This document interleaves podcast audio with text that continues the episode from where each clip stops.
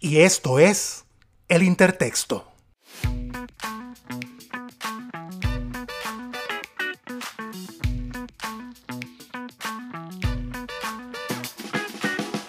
El Intertexto es un podcast de corte íntimo y social en donde exploramos la experiencia humana a través del arte y la literatura. Garantizamos un tema y una conversación funky, pero nuestro diálogo es polifónico, así que súbete al rizoma, abróchate el cinturón y acompáñanos a navegar en el lenguaje a través de El Intertexto. Hola amigues, bienvenidos al Intertexto nuevamente. Muchas gracias por sintonizarnos.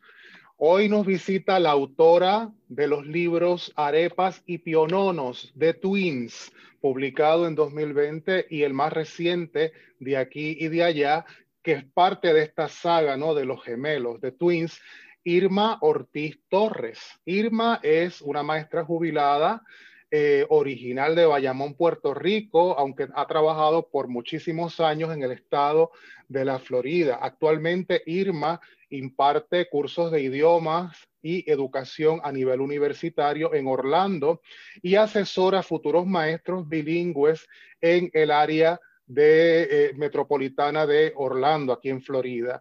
Eh, ella se asocia con el ilustrador colombiano Camilo Bautista Maldonado para crear libros infantiles multilingües en dos idiomas. Eh, su objetivo es, por supuesto, promover la conciencia cultural y la apreciación de la diversidad en los lectores jóvenes, ¿verdad? Algo que tanto necesitamos. Irma, ¿cómo estás? Todo bien, todo bien, bien emocionada de estar aquí con un hombre de letras, ¿verdad? Porque tú, tienes más experiencia que yo, pero eh, es un honor, es un honor, Antonio, estar aquí. No, muchas gracias. Me alegra mucho conversar contigo porque el tema de los libros para niños me interesa mucho porque es eh, temprano, temprano cuando el ser humano empieza a formarse que necesita ese refuerzo, ¿verdad? De, para que pueda desarrollar destrezas de lectura y también el desarrollo de, su intelecto, ¿verdad? Eh, y tú te has dado la tarea en los últimos dos años, digamos, de iniciar un proyecto de libros para niños. ¿Qué te motivó a escribir, a publicar ese primer libro, libro de arepas y piononos? Bueno, yo, yo, yo, yo, yo soy maestra de lectura, ¿verdad? De, de, de grados primarios. Por los pasados 32 años estuve en la escuela, ¿verdad? Y, y, y, lo que, y lo que hacía era enseñar a leer enseñar a leer y, más que enseñar a leer, que es algo primordial, porque leer hasta matemática, hay que leer, ¿no? Eso es la, la espina dorsal. Pues, eh, eh, más que eso, tú tienes que eh, enseñarles a los niños a, amar la lectura, ¿verdad? Amar los libros. O sea, yo sí, yo soy de libros, yo soy de libros, de, de un libro nuevo o leerlo. Y, y, y eso era parte de, de, de, la clase de lectura. Este libro es nuevo, vamos a leerlo, vamos a tocarlo, vamos a ojearlo, vamos a ver las láminas, ¿sí? Y, y, durante la pandemia, pues ya tú sabes que teníamos que buscar algo que hacer y yo, yo tenía eso en mi mente, porque yo toda mi vida he trabajado con, con literatura infantil y tengo unos nietos que son mi, mi fuente de inspiración, ¿verdad? Porque ellos, hay, hay, hay tela de donde cortar con ellos. Sí, y son tus nietos los que, los que ficcionalizaste, ¿verdad? Exacto. Y, y, y yo, y, eh, se puede decir que es ficción, pero eh, no es ficción, es, es, la realidad, es la historia de las aventuras. Ahí no hay nada inventado. ¿Qué puede encontrar un niño en arepas y piononos? En arepas y piononos, un niño puede encontrar unas láminas hermosas que son un punto de conversación y más que nada, no tan solo los niños, los papás, los abuelos, porque a través de, de, de, las láminas y del cuento, eh, eh, lo, los abuelos pueden llevar los, los, niños a sus países de origen, ¿no? Uh -huh. y, y, tener conversaciones con ellos, porque eso es parte de la lectura. La, la, lectura es algo que es interactivo. La lectura no es algo pasivo, la lectura no es acostarse en una hamaca a leer un libro, porque la lectura es algo bien dinámico, porque es la interacción del lector con, con el que escribe, ¿no? Y, y hay una conversación. Y, y yo creo que Arepas y Pionono es un libro para leerse en familia, para hablar de, es, es un viaje de regreso a casa. Este, este tipo de libro que, que ahora propones, ¿verdad? En donde los niños eh, por ejemplo, los llamados hablantes de herencia, que son los niños nacidos en Estados Unidos de padres hispanos. Este libro, de, este tipo de concepto, ¿existe en la escuela en, Florida? ¿Los niños que están aprendiendo a leer eh, se dan con este tipo de, de libro en donde se ven representados como hablantes de herencia o es algo nuevo? Bueno, eh, en los primeros, los primeros años que, que, empecé a trabajar aquí en el condado de Orange, empecé un programa bilingüe que poco a poco se fue desapareciendo y ahora creo que hay un renacer. Pero eh, en el programa, en el programa que yo estaba, pues desapareció con el tiempo. Después lo hicieron shelter hasta que fue, hasta que nos me tiraron en el mainstream, lo que llaman el mainstream, la corriente regular.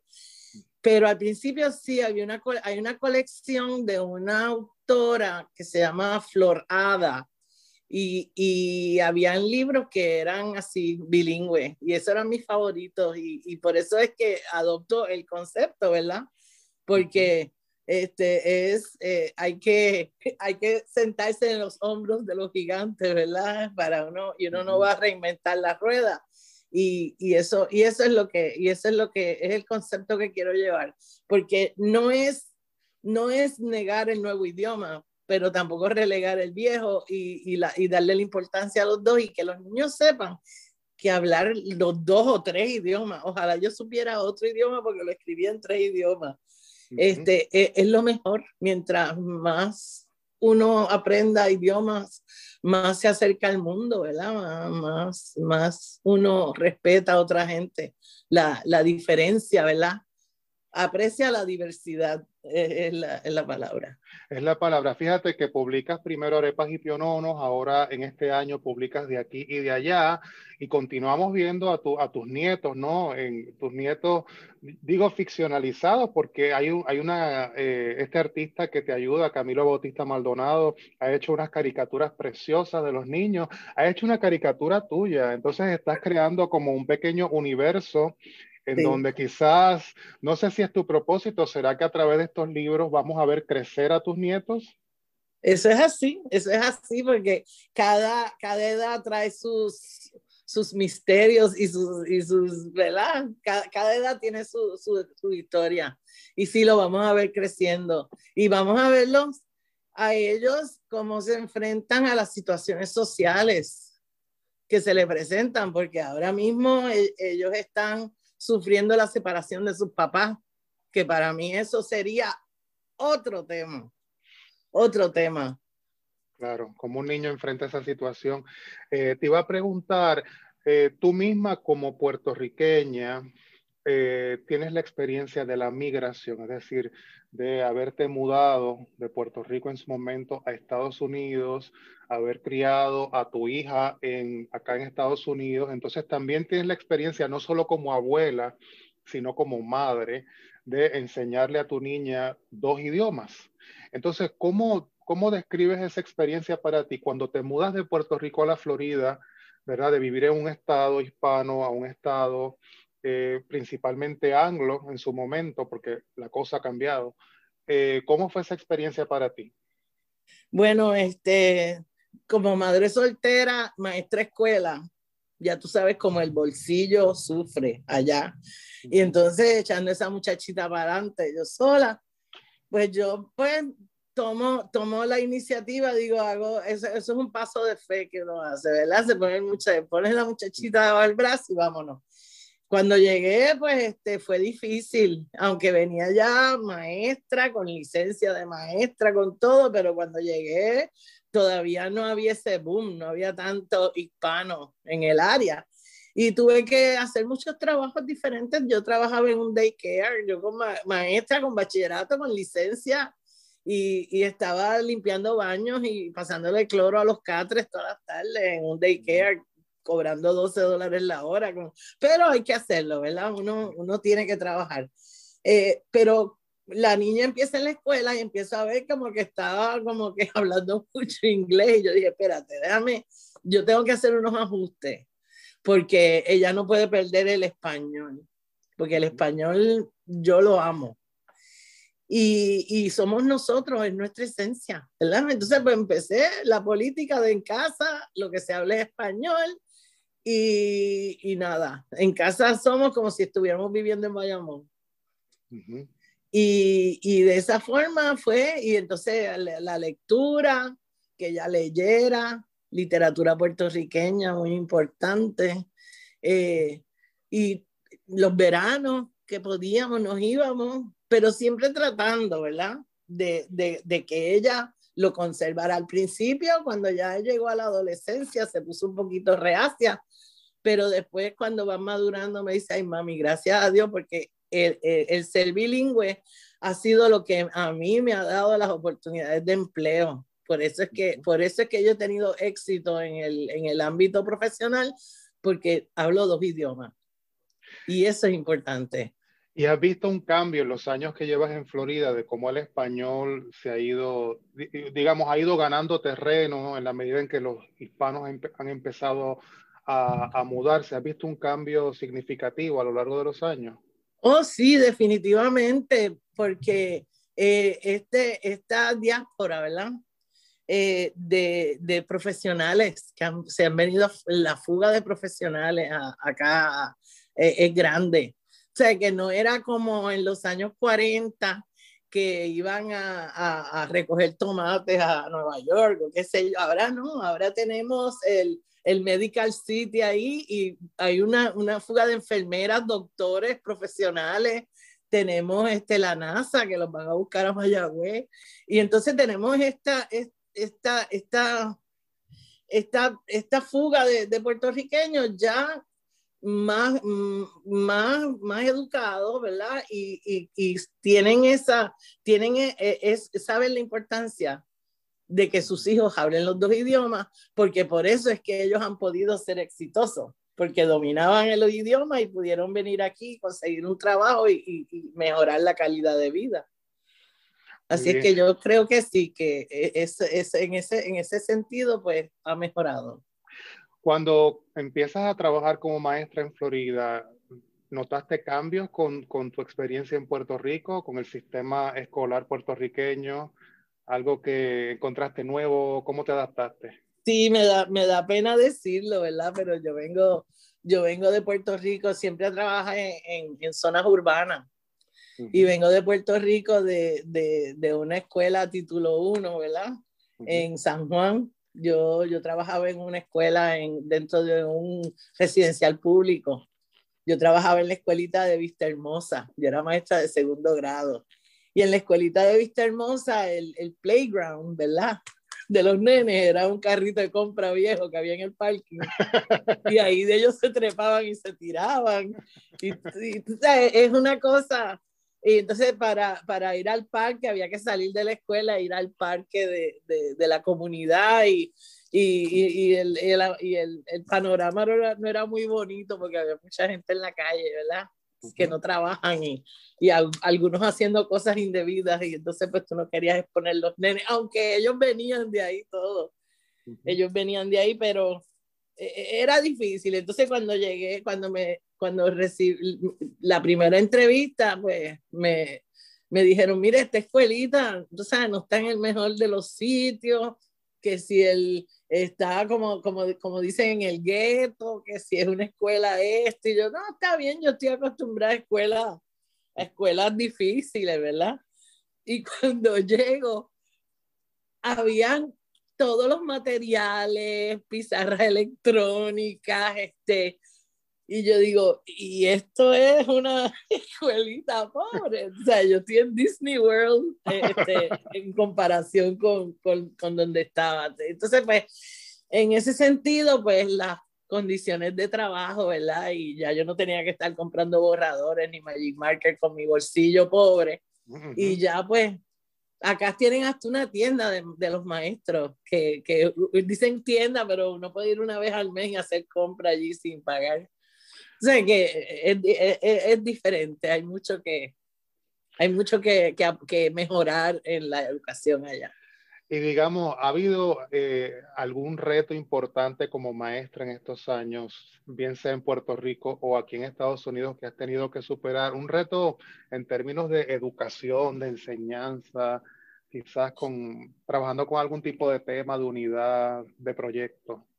Sí, bueno, como te dije, en, en, en la educación tú sabes, tú eres educador, tú sabes que en la educación es un péndulo. Un día estamos aquí, este es lo que estamos haciendo ahora y mañana no, vamos a hacer esto.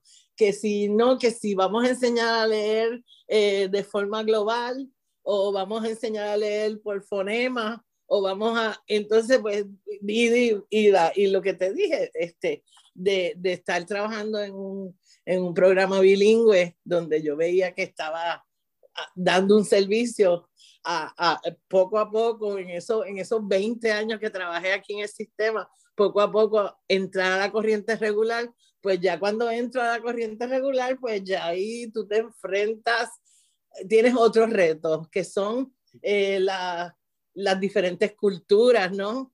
Ahí es donde entra el, el, el, el anglosajón, el, blanco, ¿verdad? Entra el, afroamericano, y entonces eh, la maestra no solo está trabajando con los niños y la crianza que esos niños tienen en su casa, pero tienes que bregar con los papás. y entonces, pues, este, eh, y, la educación, antes, antes, Antonio, nosotros nos portábamos mal en la escuela y, y, nos metíamos un problema en la casa y ahora este, eh, los papás vienen y le quieren dar a la maestra porque el, muchachito lo castigaron, tú sabes, y, y, es, diferente, son otras generaciones y eso no tiene que ver con cultura, eso es por generaciones, ¿verdad?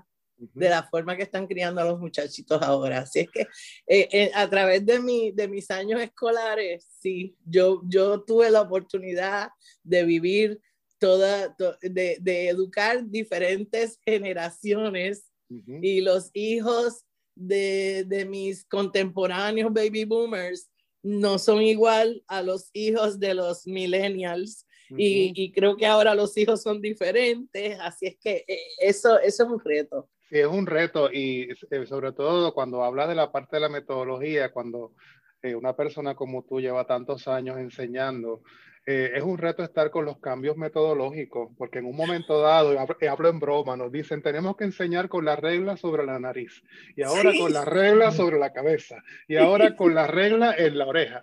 Entonces, es un poco, y, y, hablo en broma, ¿verdad? Pero es retante porque hay cambios metodológicos a través de los años, y, y uno tiene que mantenerse como eh, actualizado, pero es un reto porque uno ya con la experiencia sabe más o menos qué funciona, qué no funciona, pero a veces nos obligan a aplicar teorías, ¿verdad? De golpe y porrazo, pero uno se divierte también. Sí, no, no, y lo, lo, lindo es que, eh, aunque sea una maestra eh, veterana, siempre va a tener, vas a tener una observación formal al año y entonces en esa observación van a verte a ti implementando métodos que tú no estás cómoda con ellos, que tienes que verte en la obligación de, de, ensayar con tus niños para que cuando vengan a observar, y entonces como que esa, esa, esa enseñanza aprendizaje como que no fluye como debería ser. esa es la parte performática de la, de la educación. sí. Entonces hay que hacer el teatro, el teatrito. Correcto. Retomando un poco la parte del tema de la cultura, ¿verdad? Regresando a, a, los libros, a la saga de los gemelos. eh, tus gemelos son mitad venezolanos, mitad puertorriqueños y estadounidenses, ¿verdad? Entonces, ¿cómo, cómo se vive esa, esa multiculturalidad en tu casa? Este, bueno, es, e, es diferente, ¿sabes? Aunque somos hispanos, somos bien diferentes. Eh, yo creo que, que el, el, puertorriqueño es un poco más liberal en el sentido de la social y todavía el venezolano es un poquito más patriarcal, no sé, diciendo, y pero que también mi hija viene de una de una crianza de mujeres fuertes, porque es, es mi mamá y yo. Y entonces sí tiene uno, uno, tiene uno, un, tiene sus tíos, ¿verdad? Como modelo, pero viene de mujeres fuertes y independientes. Entonces, eh, papá viene de un, de, un, de un, entorno de papá y mamá, pero eh, a, la antigua, donde papá es el jefe, y, y entonces hay un, hay un clash. Entonces, al, al, al nacer estos nenes, pues es, es, es, difícil, era bien difícil, pero en sí hay diferencia cultural, hay mucha diferencia cultural y con esas cosas hay que, hay que bregar para poder convivir. Claro, hay que tomar decisiones. Me da mucha curiosidad, por ejemplo, en términos de la cocina, ¿has añadido algún plato venezolano? sí, porque todos, todos aprendimos a comer arepas. Sí, por supuesto, ¿no? Y, y, uno empieza a, como a crear platos, combinaciones que antes no, no, existían, ¿no? Combinar, por ejemplo, un arroz con gandules quizás con alguna carne hecha al estilo venezolano. Ajá, ajá. Sí. O a beber ron venezolano. Ah. Tan rico tan rico. Sí, y fíjate que también eh, la, gente que nos escucha desde Puerto Rico, ¿verdad? siempre hablamos de Orlando, en donde hay un enclave puertorriqueño importante, eh, pero también hay un enclave venezolano. Hay que decir, ¿verdad? La gente que nos escucha de otros lugares, que en el estado de la Florida la comunidad venezolana ha crecido considerablemente en los últimos años y es visible, es decir, ya cuentan con eh, comercios, hay una presencia en todas las industrias, en, abogados, médicos, profesores, o sea, que están presentes, que no solamente son los puertorriqueños los que ocupan Orlando, aunque siguen siendo una comunidad, digamos, eh, mucho más grande. Eh, así que es interesante porque todos aquí nos tenemos que acostumbrar, digamos, eh, a coexistir con otras etnias hispanas y aprender de ellos que ellos aprendan de nosotros y nosotros de ellos y vamos creando como una, una propia cultura de la ciudad, del estado, ¿verdad? y nosotros, para nosotros los hispanos, la gastronomía es bien importante, ¿verdad? Y, y, yo no sé a ti, yo estoy segura de que sí, tú has tenido experiencia, pero en la universidad yo aprendí a comer arepas, pequeños, pupusa, este, todo eso, porque los estudiantes, tú sabes que siempre la celebración es con comida. Y cada vez que termino un curso, ellos quieren venir y compartir. Así es que sí, eh, uno, uno aprende mucho acá y de muchas culturas. Tienes razón. Sí, eso, y eso que dices es gracioso, porque es verdad, cuando enseño a grupos principalmente hispanos, con comida se celebra. me, pasó una vez que no me cambié el switch cuando me fui a atender al grupo que era principalmente anglosajón, y ya el último día de clase yo les llevé algunas picaderas. Yo veía que nadie comía. Nadie comía y yo, claro, es que no me cambié el switch. a estos muchachos, a estos muchachos tengo que traerle mandarinas. Cuando llevo mandarinas, una frutita se la comen, pero si les llevo algo así como muy, muy cargado, no pero no es el caso cuando me ha tocado enseñar grupos principalmente hispanos, ¿verdad? Los hispanos las mandarinas no te les hacen caso. No, no me les hacen caso a las mandarinas. Están esperando un, caldero de arroz con gandules. Sí, o que lleve una caja de repostería. y son felices. ¿verdad? Son felices. Fíjate que eh, hablando, estábamos hablando un poco de metodologías en la educación y hace muchos años a la gente que hablaba en Spanglish, o sea, lo, eran mal vistos. Está hablando en Spanglish, es mal visto, pero eso ha cambiado, afortunadamente, ¿verdad? Y hoy día eh, hablamos del Spanglish como una de las variantes, ¿no? De, del español, del inglés en Estados Unidos y, en otras regiones.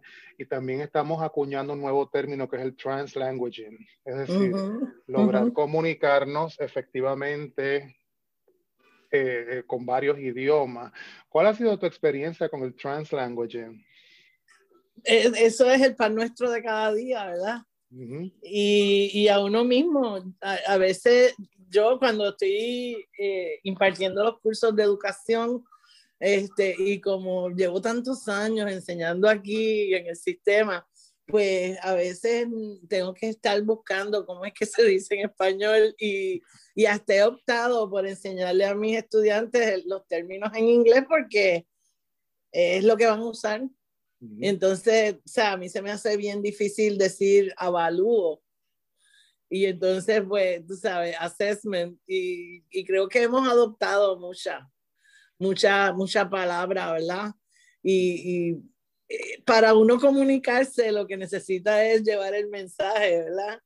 Yo pienso que todavía para escribir, pues sí, hay unas reglas específicas, pero el lenguaje hablado eh, es bien libre, es bien libre. Y, y, si tú puedes llevar tu mensaje, yo no creo que es, nada es incorrecto, nada es incorrecto. Sí, eso es así, es lo que le digo a muchos estudiantes también que vienen con ideas de la vieja guardia. Les digo, miren, la lengua oral es natural. Es lo que usamos para comunicarnos todos los días, cambia todos los días, se incorporan palabras, mueren palabras, eh, se incorporan estructuras sintácticas, mueren, pero la lengua escrita es diferente porque esa es una invención. Sí. El ser humano la inventó, no se inventó, inventamos reglas que han, se han ido modificando para, que, para ir registrando nuestra experiencia humana, pero realmente la lengua oral no hay quien la contenga. No. hay quien la contenga, eh, está viva y cambia todos los días. Eh, también en los últimos años has trabajado con eh, estudiantes universitarios que quieren ser maestros o maestras. entonces, para ti como profesora, ¿cuáles han sido, digamos, los temas más retantes para trabajar con estas nuevas generaciones que quieren entrar al magisterio? el, el magisterio tiene, la, el maestro tiene, tiene unas características que son innatas. O sea, tú no puedes entrar a, al, al magisterio porque vas a trabajar 10 meses y vas a tener los veranos libres, ni que vas a cobrar los, los, los 15 y los 30, y vas a tener navidades, spring break, y o sea, el que entre así al magisterio mm, va a durar, si dura cinco años es mucho tú tienes que, tú tienes que entrar al magisterio porque tú tienes, tú tienes una pasión, eh, eh, hay, hay, que ser maestro de corazón. Y esas son las características que yo quiero ver en mis estudiantes. Otra, otro de los retos de mis estudiantes es que mis estudiantes son eh, English language learners. la verdad, son, están aprendiendo, ¿no? el inglés es su segundo idioma y a veces terminan su, su, están listos para hacer su práctica docente y todavía no, no tienen el inglés a ese nivel. Pero gracias a Dios que por, el, por la cantidad de hispanos que tenemos acá en el área de la Florida, han, habido una, han abierto una escuela donde, donde es un buen nicho para ella, porque la cantidad, y especialmente los, los, los niños, los hijos de María y los hijos del terremoto que han llegado, pues está en esas escuelas que están creciendo y pues hemos, tenemos alianzas donde yo puedo acomodarlas a ellas para hacer una práctica docente y que tengan éxito y que puedan servir a esa comunidad y muchas veces esas mismas escuelas le, le ofrecen trabajo porque las estudiantes mías no son estudiantes universitarios tradicionales, son estudiantes ya que tienen hijos y marido y casa y escuela, pero quieren seguir, ¿verdad? Quieren prepararse para mejorar la calidad de vida. Así es que eh, yo veo que es bien importante ponerlas ellas en un lugar donde puedan conseguir trabajo, porque por eso se han sacrificado, ¿verdad? Y esos son los mayores retos. Claro, los mayores retos. Eh, ¿Tú le, qué, consejos le darías a, a una joven maestra que se acaba de graduar, pasó su, terminó su práctica docente y va a asumir su primer puesto en una escuela. ¿Qué consejos le daría? Lo primero que nada es que se certifiquen, que no se duerman en los laureles porque les dan un, un, un certificado provisional por dos años para que terminen todo su, que, que, que se certifiquen, que pongan eso como primordial, porque en este estado, si tú no tienes una certificación, no vas a poder ejercer como maestro. A lo mejor dos años, pero se hace muy difícil, ¿verdad? Eh, trabajar después de eso para tener, ¿verdad? Un salario competitivo, porque deben haber escuelas que a lo mejor no están acreditadas ni nada, pero es, es para ser un maestro. Y segundo, pues eso, eh, tener una, una, una mente abierta y, y, lo que le llaman el, el, growth mindset, que siempre hay espacio para crecer, ¿verdad? Que las cosas hay que verlas de forma positiva, que los obstáculos te sirvan como, como lecciones para que tú aprendas, que, que, que la suerte no existe, la suerte es el resultado de muchos años de trabajo, que un día te dio fruto. ¡Ay, qué suerte! No. Mira para atrás. Exactamente. ¿Cómo te sentiste ese día en el que ya, eh, digamos, fue tu último, tu último día en la escuela, cuando te jubilaste hace un par de años? Bueno, pues yo le estaba, los otros días estaba diciéndole a un estudiante que yo fui a, ahora estoy haciendo las observaciones finales de los que están haciendo práctica. ¡Ay, qué nervioso, qué nerviosa! Y yo digo, mira, eso te va a durar toda la vida. Porque yo, la última observación que me hicieron, me dieron las maripositas en el estómago. Bueno, pues yo, yo estaba, ya yo estaba lista para para salir del salón de clase, este, porque yo, maestra de escuela primaria, yo daba kinder, mis últimos dos años ya yo no podía ni sentarme en el piso con ellos porque tenía que gatear hasta la pared. y tienen una energía que... Y ya, ya yo estaba lista. Yo me, yo me retiro a los 62 años y miré por el retrovisor y le dije, vaya a la escuela, pero yo nunca he salido de la escuela. Yo todas las semanas voy a una escuela y me siento en un salón de clase, hablo con los niños y ahora pues en este modo eh, tengo muchas estudiantes, ¿verdad? Que, que ya son maestras y me han invitado a sus salones por Zoom a leerle mis libros y a que ellos me entrevisten como autora. ¡Ay, qué bueno! Eso, eso, es lo último que he hecho. Y me, me, me envían sobres llenos de, de, de, cartas, de ellos dibujitos y todo, me los envían por correo, dándome las gracias. Eh, un salón de kinder en Tampa, me dice la maestra, que fue estudiante mía en Tampa, que, que yo, ellos me preguntaron que, que por qué yo era autor y yo dije que todo el mundo podía ser autor porque todo el mundo tiene una historia que contar. Así es que si ellos tienen alguna historia que ellos quieren contar, que le escriban. Y eso es, ya ese es tu cuento, ese es tu libro. Y dice que ahora tiene un montón de autores en la... Ay, María, imagino que el, el, el bulletin board, el tablón de dictos debe estar lleno de dibujos Bueno, me, ahora. me enviaron un sobre lleno de, de tarjetas y de dibujos y cosas. Qué lindo. Este año estás trabajando con la tercera, eh, la tercera historia de esta saga de los gemelos. Cuéntame de ese proyecto que está en el horno. Pues es tem temprano ya tiempo, porque mi, mis libros, aunque, aunque tengan unos temas así como de adultos, pero yo los trato de simplificar, pero que es un mensaje que le quiero llevar a los padres también y el mensaje que, llevo, que quiero llevar a que, que la, la, la, detección a tiempo, que si tú ves que tu hijo eh, no, no se está desarrollando de la forma adecuada, entonces sigue tus instintos, ve y pregunta. Mira, tú sabes, mira, el nene ya va a cumplir este, dos años y todavía no camina. O mira, el nene va a cumplir esto y todavía no habla o se supone que un nene, no es que tú estés comparando uno con otro, pero hay cierta, lo que le llaman los milestones, ¿verdad? Que, que, tienen que, a esa edad, pues nada, con preguntar no se pierde nada. Porque, porque si, y si te dicen, mira, pues vamos a, vamos a revisarlo, ¿verdad? Vamos a diagnosticarlo. Hay muchas ayudas. Pues eso fue lo que pasó con los nenes, con mi hija, vio que ellos, ellos nacieron prematuros pero que ella vio que a cierta edad, pues como que las cosas no iban fluyendo como era, ¿verdad? Y los llevó y entonces este, los diagnosticaron eh, y los dos pues son autistas, pero eh, el, autismo es un espectro grandísimo, ¿sabes? Eh, este, Julián es, tiene hiperlexia, que es este, a edad bien temprana, ellos son este, para los números, para las letras. Sea, Julián eh, cuenta del 1 al infinito y sabe las tablas de multiplicar, que el tío no sabe la tabla del 8, el tío tiene 50 años. Ese es el relajo de él con el tío.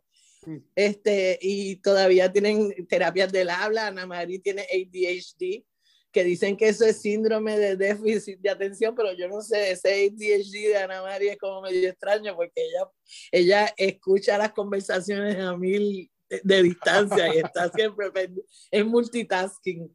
Así es que, pero nada, este, tienen las ayudas, tienen las terapias, tienen este terapista de ABA, que es Applied Behavior Analysis. Cada uno de ellos tiene uno que vienen a la casa y están con ellos tres veces a la semana, el día entero. Este, en la escuela tienen terapia del habla, todo ese tipo de cosas. Y ahora que ya lo que tienen son cuatro años, ya Julián está en las clases de piano, está leyendo música, y Ana María está en gimnasia y se está destacando como gimnasta. Y esos son este, los potenciales, ¿verdad? Que tienen esos niños, que si tú los descubres a tiempo, pues le das las herramientas.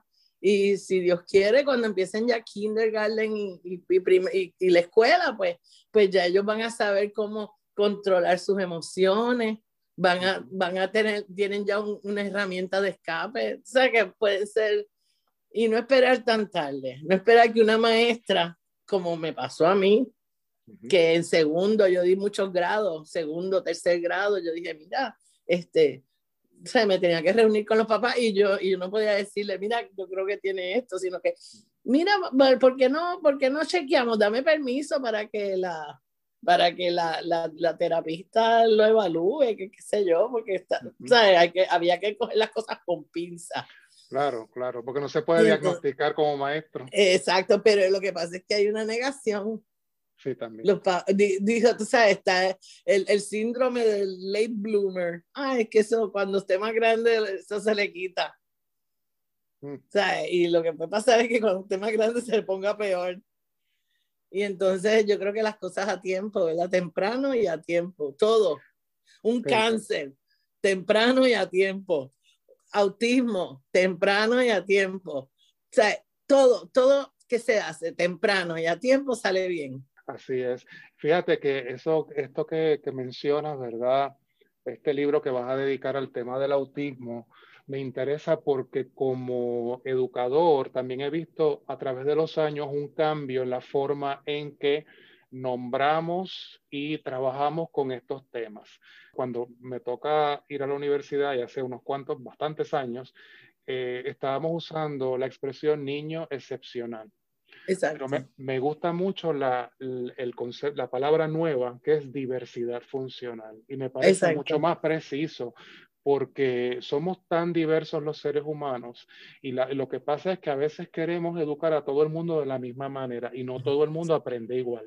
Exacto. Somos diferentes. Entonces, hablar de diversidad funcional me parece muchísimo más correcto. Una persona diversa, esta persona tiene autismo, esta persona no aprende de esta manera, sino de esta otra. Y, no es autista, es que tiene autismo. Tiene autismo, claro, correcto. Y si uno le da los estímulos, los estímulos este, correspondientes, esa persona va a ser exitosa, va a tener una vida plena. Yo me acuerdo hace años, ¿verdad? Y, lo menciono con cariño. No menciono su nombre por respeto a, su confidencialidad, pero atendí en la corriente regular a un niño con unas condiciones visibles.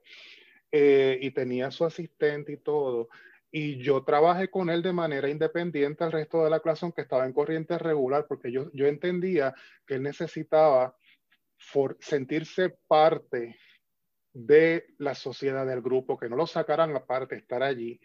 Y trabajé muy bien con él, pero yo vi mucha resistencia por parte de algunos compañeros en trabajar con él dentro de la corriente regular, porque tenía una, una diversidad notable y yo con él no tuve ese problema. Y hoy por hoy, cuando lo veo de, por ahí, ah, él viene y me abraza donde quiera que me ve. Sí, sí. Porque, porque e, eso no se olvida, ¿no? Que uno lo, uno lo hizo, uno lo incorporó, ¿no? O sea, lo incorporé.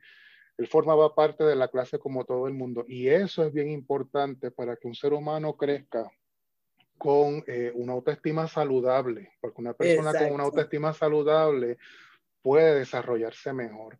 Y eso que estás haciendo con este libro es importante también para minimizar el acoso escolar, porque los niños a veces, si vienen de hogares en donde los padres no, no tienen las destrezas culturales para entender la diversidad, a veces son crueles con otros niños. Entonces, ya desde jovencitos, si los vamos educando en el que todos somos diferentes y tenemos que celebrarnos, porque no es solo respetarnos. Ya cuando alguien me dice hay que aprender a tolerar, ya yo pasé de ahí porque tolerar, indica, tolerar indica que algo está mal. No, no, no, no, es tolerar, es apreciar, apreciar, apreciar, incluir y celebrar, ¿no? Exacto. Exacto, porque mira que todo el mundo, todos nosotros tenemos un impedimento. Correcto. Todos somos impedidos, porque tú me trepas a mí en una viga de balance, como se trepas a Namari. o, tú sabes, tú me das a mí un libro de química o de física. O sea, yo soy impedida. Tengo retraso mental. sí, exactamente. Entonces me parece muy bien que trabajes ese tema de, de temprano y a tiempo, ¿no? La detección temprana de diversidad, de la diversidad, ¿no? Para poder atender y estimular a estos jóvenes, ¿verdad? Que están... y para desbloquear esos talentos que tú tienes. Por eso es que son los superpowers. Sí, los superpowers, correcto. Correcto. ¿Qué, ¿Qué, otro tipo de temas te gustaría explorar en esta saga que está en pleno desarrollo? Porque sabemos que vienen muchos libros, ¿no? Estás, creando una colección. Ya te dije, el, el, el, próximo que tengo así en la mente, no he terminado este y ya estoy pensando en el otro. Sí, muy este, bien. Así es, ¿verdad? Porque quién sabe cuántos años de productividad a mí me queda y esa es, es la herencia que quiero dejarle.